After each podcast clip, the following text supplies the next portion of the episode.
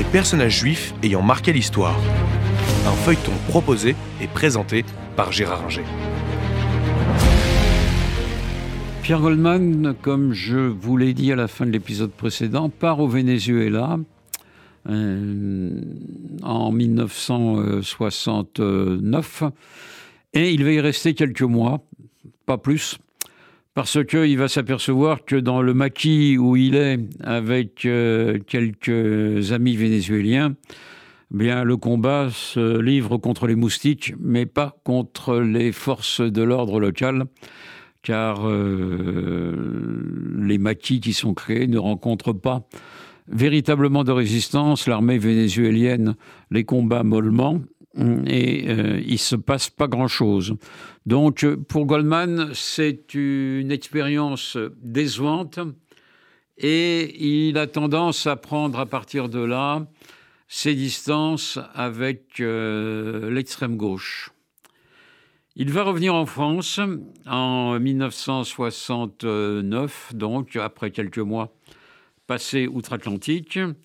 Et là, il va, euh, par facilité, par dégoût de l'extrême gauche peut-être, dont il aperçoit la vacuité de certains combats, il va tomber dans le banditisme purement et simplement.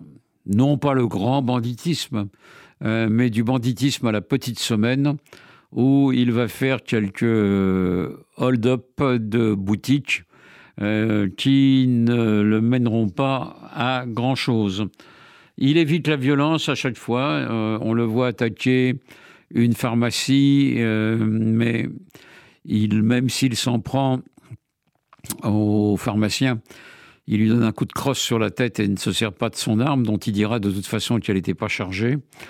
Il euh, s'attaquera à un magasin euh, rue, euh, rue Tronchet et il va s'attaquer également à un receveur, un receveur des postes.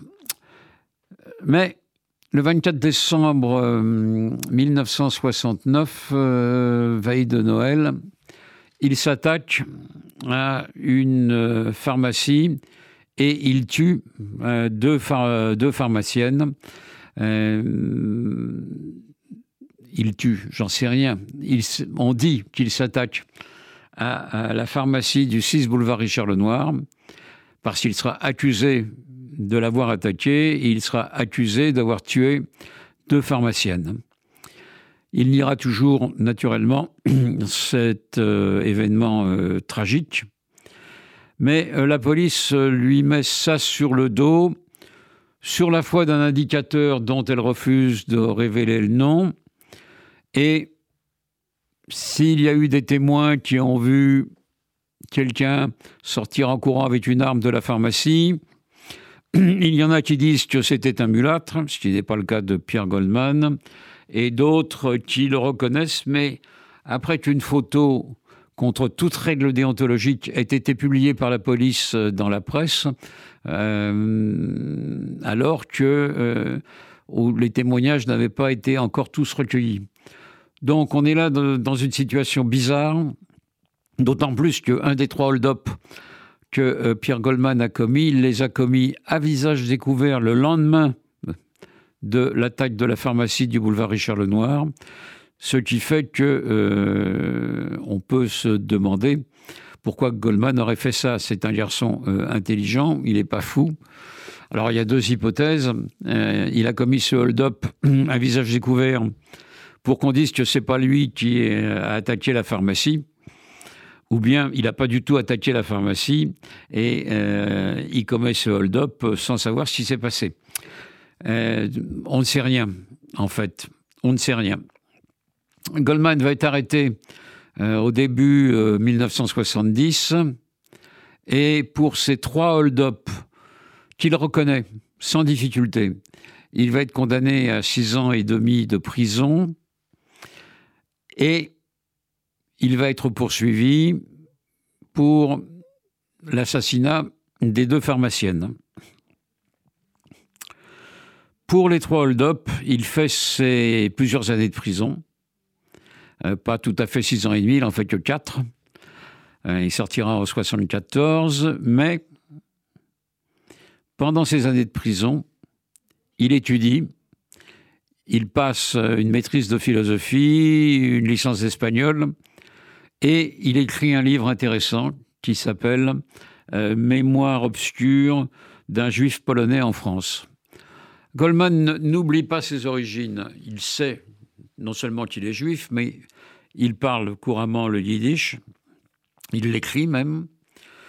Euh, en prison, il suit le jeune de Kippour pour montrer qu'il est bien juif.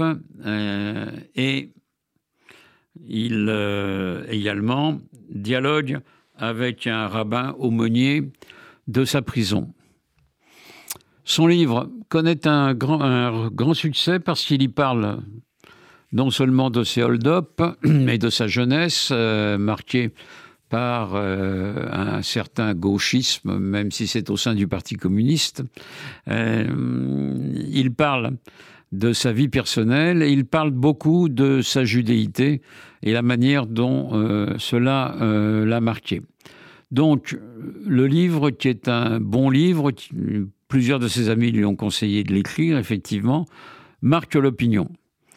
Et s'il sort de prison en 1974 pour, euh, par avoir terminé sa peine avec les réductions prévues, il est naturellement accusé et il passe aux assises en 1974 également pour euh, le procès concernant euh, le meurtre, l'assassinat même peut-être, des deux euh, pharmaciennes.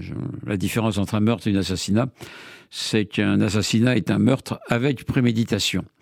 Donc, le voilà devant les assises en 1974 et il va être condamné à la réclusion à perpétuité parce que on dit que le juge était proche du juge d'instruction qui a mené l'enquête. Euh, l'enquête a beau avoir été bâclée. Euh, les témoins des charges qui disaient qu'ils avaient un alibi pour euh, Pierre Goldman, notamment tous ses amis antillais, ne sont pas là. Ils ne témoignent pas et euh, les jurés vont considérer que tout individu qui passe aux assises est nécessairement coupable, puisque s'il avait été innocent, le juge d'instruction l'aurait euh, aurait proclamé un non-lieu. Donc euh, voilà pourquoi Goldman est condamné à la prison à perpétuité en 1974. L'affaire, comme on va le voir la prochaine fois, ne va pas en rester là.